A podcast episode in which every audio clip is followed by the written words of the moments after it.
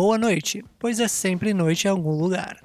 Bem-vindos à terceira temporada do Darkcast, o seu podcast de Chronicles of Darkness. Aqui é Dante Alighieri, o seu arquimago favorito. E aqui é Severino.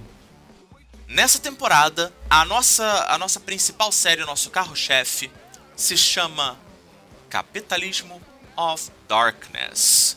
COFD, mesma sigla do nosso querido jogo.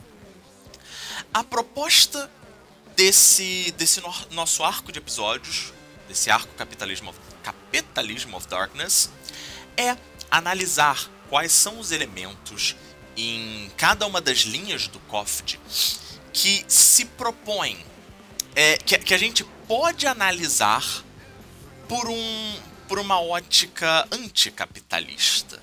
Né? Essa proposta surgiu né, no, no nosso servidor do Chronicles of Darkness Brasil, né, é, através de alguns papos, elas possuem elementos que ou são diretamente metáforas para problemas do capitalismo, ou que podem ser lidas por uma ótica né, anticapitalista. É claro que a gente não, não tá fazendo isso de forma completamente tirado da, da nossa imaginação.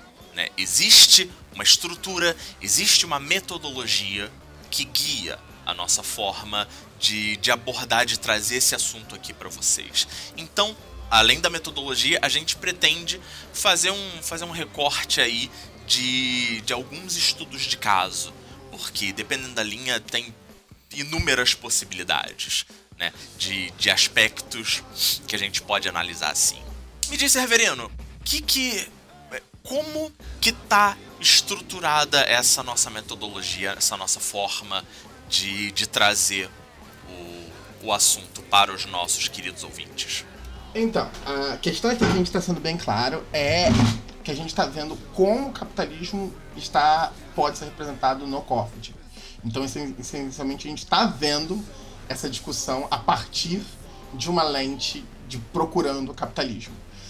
Então, isso aí é para começar. Dois, a gente vai tentar deixar o mais sucinto possível e sempre tentar abordar apenas dois elementos de cada linha, porque senão é bem fácil da gente transformar pequenos elementos em algo extremamente enorme no COVID. Primeiro, porque o jogo tem é, elementos que têm consequências em outros elementos, então eles vão aumentando, né, um grande fractal.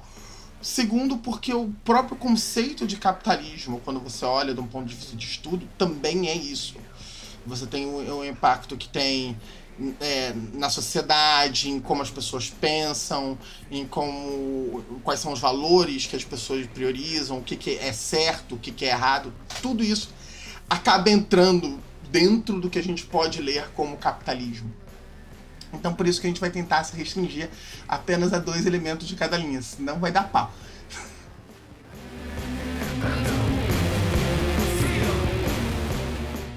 Vampiro é um troço extremamente interessante para é, capitalismo, exatamente porque, em teoria, os vampiros são parasitas que se veem como predadores.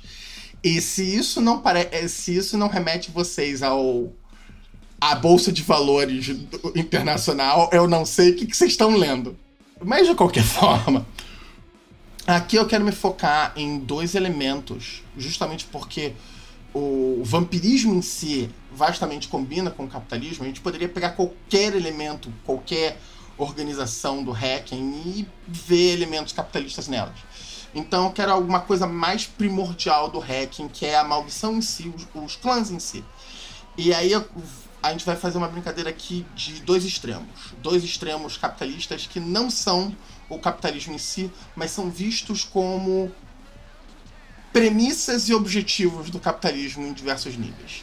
Você tem de um lado a ideia de que o ser humano é inerentemente mal, é inerentemente mesquinho e tem interesse em, em apenas coisas para ele, que é fundamentalmente o argumento base de qualquer pessoa que você estiver discutindo sobre o comunismo, de quando a pessoa diz, ah, comunismo não funciona. 9 em 10 é porque não, o governo vai pegar tudo, vai pe as pessoas que fazem parte do governo vão pegar tudo para elas, oh meu Deus. que é fundamentalmente o ser humano com poder. O ser humano é mesquinho e com poder vai pegar tudo para ele. E do outro lado, a gente tem o, o extremo de sociedade capitalista que a gente vê, no, por exemplo, no Altered Carbon, que é essencialmente feudalismo com imortalidade e viagem pelo espaço. O Hacking chega a literalmente apresentar esses dois elementos indo do da Strix, que seriam os elementos mais mesquinhos e mais misantrópicos da maldição, no sentido de, tipo, até detestar a presença de humanos. E do outro lado, o cenário do Guide to the Night para vampiros no espaço. Que é, é também um grupo de. É também uma posição a Noite Sem Fim. Também é uma posição de odiar seres humanos, porque você está tratando eles como gado, etc. Porém, é aquele é a diferença entre a pessoa que não suporta é, animais e não e vive ao mais longe possível de animais e a pessoa que tem uma, uma fazenda fábrica em que ela mata animais das formas mais grotescas possíveis, pouco se importando pro dor que o bicho está sentindo, etc., só para vender a carne. Veja que, que eu, só um pormenor, eu não estou dizendo exatamente que fazenda é um problema, estou dizendo um tipo específico de fazenda. E aí, tem dois clãs que representam muito bem esses dois extremos. O Gangrel, que aí seria mais o lado primitivo da coisa, e o Ventru.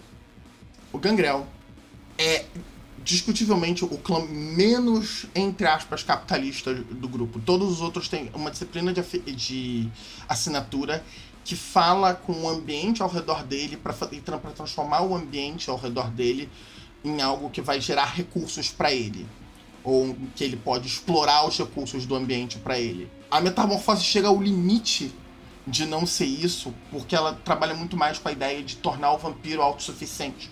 Porém, mesmo na autossufici a autossuficiência da metamorfose no Requiem, ela é estruturada na exploração do outro. Então, por exemplo, para um vampiro poder se transformar em diferentes tipos de animais, ou assumir características de diferentes tipos de animais, ele tem que ter se alimentado daquele animal em algum momento. Para um vampiro poder se fundir com um determinado terreno, no REC ele pode se fundir com qualquer terreno, desde é, sujeira, terra comum, até concreto. O que vai gerar a diferença é a quantidade de pontos de sangue que ele tem que gastar por turno. E pontos de sangue no Requiem envolve você se alimentar de mais pessoas explorar mais a sociedade humana. E ainda tem um agravante que os vampiros eles precisam dos humanos, né? É, existe existe um limite de quanto dá para esse para esse vampiro ficar ficar no meio do mato, porque a, a humanidade essencialmente ela uma das coisas que ela mede, né, é a sua proximidade e interação outros seres humanos que te lembrem, né, é, da sua humanidade. Então, quanto mais afastado dessa humanidade, menos literalmente humano esse vampiro vai ficando. E aquele negócio, você se isolar no mato vivendo 200 anos de bicho, você vai ligar menos para os seres humanos, vai cair a tua humanidade, aí você não vai se mais importar em se alimentar de humanos. Também tem essa pegadinha dupla. o vampiro é um monstro. E, e, é por isso que ele, é, o vampirismo funciona como uma discussão tão interessante pro capitalismo predatório. Os estádios finais do capitalismo, como o pessoal diz. E aí tem uma coisa que liga esses dois clãs, que também é uma disciplina que é extremamente em cima de é, garantir que tudo esteja é, em função da sua vontade, que é o animalismo. O animalismo no REC, em segunda edição, se tornou uma disciplina de território. Você no, no primeiro nível, você tra, nos primeiros níveis você trabalha com falar com animais e ter um servo animal. E aí a gente já começa a, a, o primeiro passo no caminho da subserviência né, e do controle dos outros. E com o animalismo nos níveis mais altos, você basicamente benze uma área com o seu sangue e a área inteira é de seu domínio. Você influencia as pessoas na área, as emoções delas, você sabe quando alguém entra, esse tipo, esse tipo de coisa. E aí a gente tem no Gangrel, que a gente quase vê a ideia de separar da sociedade um mancap da vida, porque ele ainda tem essa relação predatória com a sociedade. Você tem do outro lado o Ventru, que é. Ele pega esse animalismo e diz: Não, eu vou mandar na, em tudo que tá acontecendo aqui.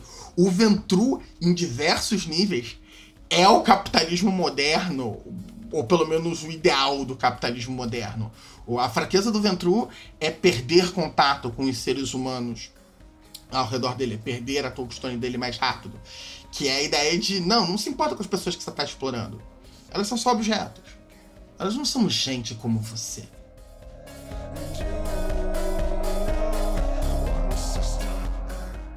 Uma coisa sensacional do Ventru, né, é que com as disciplinas deles, dominação e e animalismo. Eles são os senhores de absolutamente tudo. Gente, bicho, inseto, qualquer coisa. Eles são, né, os os mestres por excelência, né? Os patrões. Gen é, gente, bicho, planta, terreno. É nesse nível.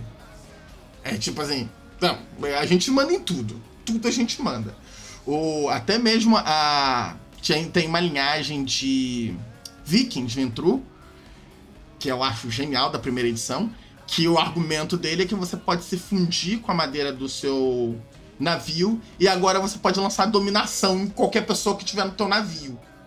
O Ventru ele dá o próximo passo no sentido de, de ser o capitalismo. E é bem engraçado que o Ventru também tem o aspecto de ilusão do vampirismo e do capitalismo de se ver como um predador. Existe toda uma discussão, e aparentemente, se a gente chafurdar no lore do Hacking, no livro de clã, do Ventru, etc., existe uma discussão real de que a origem que os Ventrus pintam para eles não existe é mentirosa. E você tem toda uma discussão de fundamentar, entre aspas, o capitalismo pro, pro pessoal de propaganda, né? Muito mais do que pro, pra discussão acadêmica. De tentar enfiar que não, o capitalismo é a forma natural como as coisas se desenvolveram, ou o capitalismo é assim porque as coisas têm que ser assim, e etc. E na prática, todos os motivos, todas as lógicas que o pessoal usa para justificar essas coisas são propagandas criadas dentro da sociedade capitalista, que não existiam antes. O Ventru, da mesma forma que, as pessoas, que muita gente que repete a propaganda do capitalismo engoliu e acredita numa propaganda que só existe porque o produto existe, o Ventru, enquanto clã, também é isso. Eles engolirem e acreditam num, num lore, numa justificativa sobre eles, que fundamentalmente não existe. Mas a ideia de que os Ventru usam pedaços da história do Julis como é, enfeites, como estética, para se fingir de mais antigos, e a gente vê isso claramente com o próprio capitalismo fazendo a mesma coisa, né? Pegando aspectos de, de sociedades, etc., e elementos, elementos mais antigos para dizer, não, olha só, sempre foram assim, ó. ó. Tinha moeda antes, então é por isso que o capitalismo é válido. E o Ventru vai usar muito disso para justificar a posição dele na sociedade também. Então ele vai usar: ah, não, os seres humanos se exploram mutuamente, por que, que eu não posso explorar eles? Então é uma dualidade bem interessante entre o clã mais. É, um dos clãs mais viscerais e apaixonados do Hacken, que são os Gangrel, e um dos clãs mais desapegados do hacking, que mais se distanciam das pessoas ao, ao redor deles em termos emocionais, etc. E usa os outros apenas como ferramentas. Para um, os outros ainda são comida. Para o outro, são apenas extensões da vontade dele. Ambos estão consumindo o mundo ao redor deles. Só que é de formas bem diferentes quando você para pra pensar um pouco. E eu acho que é isso. Dante, alguma, alguma dentro? Não, nenhum comentário. Acho que já, já cobrimos bem, né? Já, nossos ouvintes já conseguiram ter uma ideia do que. de alguns dos possíveis aspectos né, desse capitalismo tardio, predatório no, no hacking. Ficamos por aqui. Aqui é Severino. Vamos ver o quanto eu vou ter que começar a beber por causa dessa nova série. Aqui quem fala é Dante Alighieri, o seu arquimago favorito. E antes de você passar para o seu próximo podcast favorito, não se esqueça de dar uma passadinha no nosso blog, cronistasdastrevasbr.com. Lembrando também que possuímos uma página no Facebook, um canal no YouTube e também o nosso servidor no Discord, onde você pode acompanhar as gravações dos nossos podcasts e também interagir com outros fãs da linha Chronicles of Darkness. E por último, mas não menos importante, nós também possuímos um Apoia-se, apoia.se barra Cronistas das Trevas BR, onde você pode fazer uma contribuição única ou mensal, para nos ajudar a continuar produzindo conteúdo relevante sobre Chronicles of Darkness. Até o próximo Darkcast.